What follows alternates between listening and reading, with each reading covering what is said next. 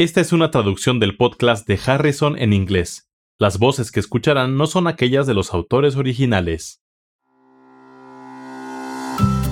Hola, bienvenidos al podcast de Harrison, donde se revisen conceptos importantes en medicina interna. Soy Kathy Handy. Y yo soy Charlie Wiener. Venimos de la Johns Hopkins School of Medicine.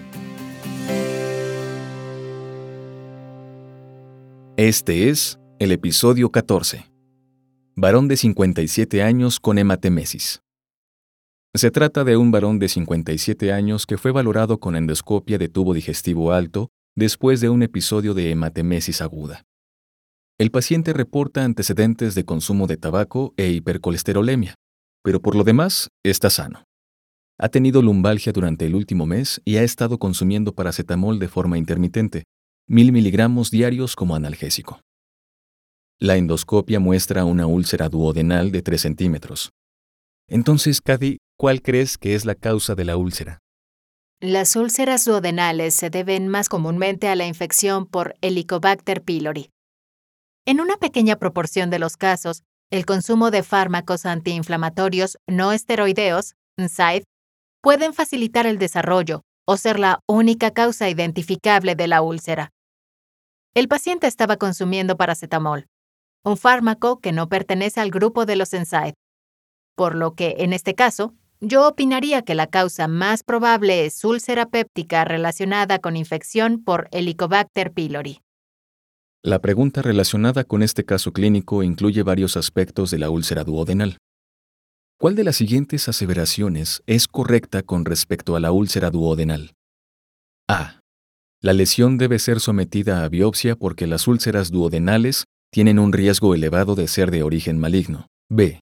Debe suspenderse el tratamiento con paracetamol. C. El paciente no se encuentra en riesgo de cánceres asociados. D. El nivel socioeconómico bajo es un factor de riesgo para el desarrollo de esta enfermedad. Y, por último, E. En estas situaciones rara vez se encuentra enterogastritis. ¿Por qué no revisamos cada una de estas opciones? Un resumen del caso. Se trata de un varón de 57 años de edad con úlcera duodenal, con mayor probabilidad ocasionada por infección por Helicobacter pylori. La opción A sugiere que la lesión debería ser sometida a biopsia por el riesgo elevado de carcinoma subyacente. Esto no es necesario para el caso de las úlceras duodenales. Las úlceras duodenales habituales relacionadas con esta infección no suelen tener relación con cáncer. Sin embargo, podría ser diferente si el paciente tuviera una úlcera gástrica. Una vez más, la ubicación de la úlcera hace la diferencia. Las úlceras gástricas tienen mayor propensión a ser malignas. Si se encuentra una úlcera gástrica, está indicada la toma de biopsia. Como en este caso tenemos una úlcera duodenal, la opción A es incorrecta. La opción B sugiere suspender el consumo de paracetamol. Esto no parece ser necesario porque este fármaco no se asocia con incremento en el riesgo de úlcera duodenal. Algunas personas que reciben paracetamol como analgésico también consumen antiinflamatorios no esteroideos, de forma que es importante interrogar específicamente sobre este aspecto. Pero no es necesario interrumpir el consumo de paracetamol. Así que la opción B es incorrecta. ¿Y la opción C? La opción C se relaciona con los cánceres asociados con la úlcera duodenal. Este es un aspecto sutil porque la infección por Helicobacter pylori se asocia con úlcera duodenal, pero también con algunos otros cánceres como el cáncer gástrico y el linfoma de tejido linfoide relacionado con la mucosa o linfoma MALT. En general, aunque existe cierta verdad en esta oración, la simple presencia de una úlcera duodenal no incrementa el riesgo de cánceres asociados. Espero que las otras opciones sean mejores. Ok. Veamos la opción D que dice que la úlcera duodenal se relaciona con nivel socioeconómico bajo. ¿Qué opinas de esta opción? Esta opción podría ser la correcta. Las úlceras duodenales y la infección por Helicobacter pylori tienen relación estrecha con la edad avanzada. Bajo nivel socioeconómico y bajo nivel educativo. De forma que esta opción es la correcta. Por lo tanto, la opción E, que afirma que la enterogastritis rara vez se encuentra con esta afección, también es falsa. Dime por qué. Después de la infección inicial por Helicobacter pylori, la enterogastritis es común.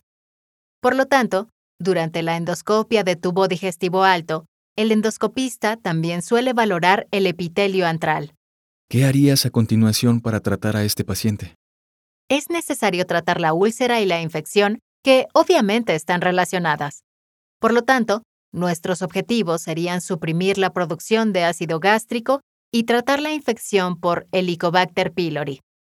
Para hacer esto, por lo general, se usa un régimen con 3 a 4 fármacos, los cuales incluyen tratamiento supresor de ácido y una combinación de antibióticos. El régimen de tres fármacos con claritromicina, un inhibidor de la bomba de protones, y amoxicilina o metronidazol es un régimen de uso común. Algunas áreas geográficas pueden tener tasas más altas de resistencia a la claritromicina, por lo que a veces también se recomienda el tratamiento cuádruple, que por lo general consiste en bismuto, un inhibidor de la bomba de protones, metronidazol y tetraciclina. El punto relevante de este caso clínico es que la úlcera duodenal más a menudo es causada por la infección por Helicobacter pylori, que se asocia con edad avanzada y bajo nivel socioeconómico. El tratamiento requiere la supresión simultánea de ácido y el tratamiento de la infección por Helicobacter pylori.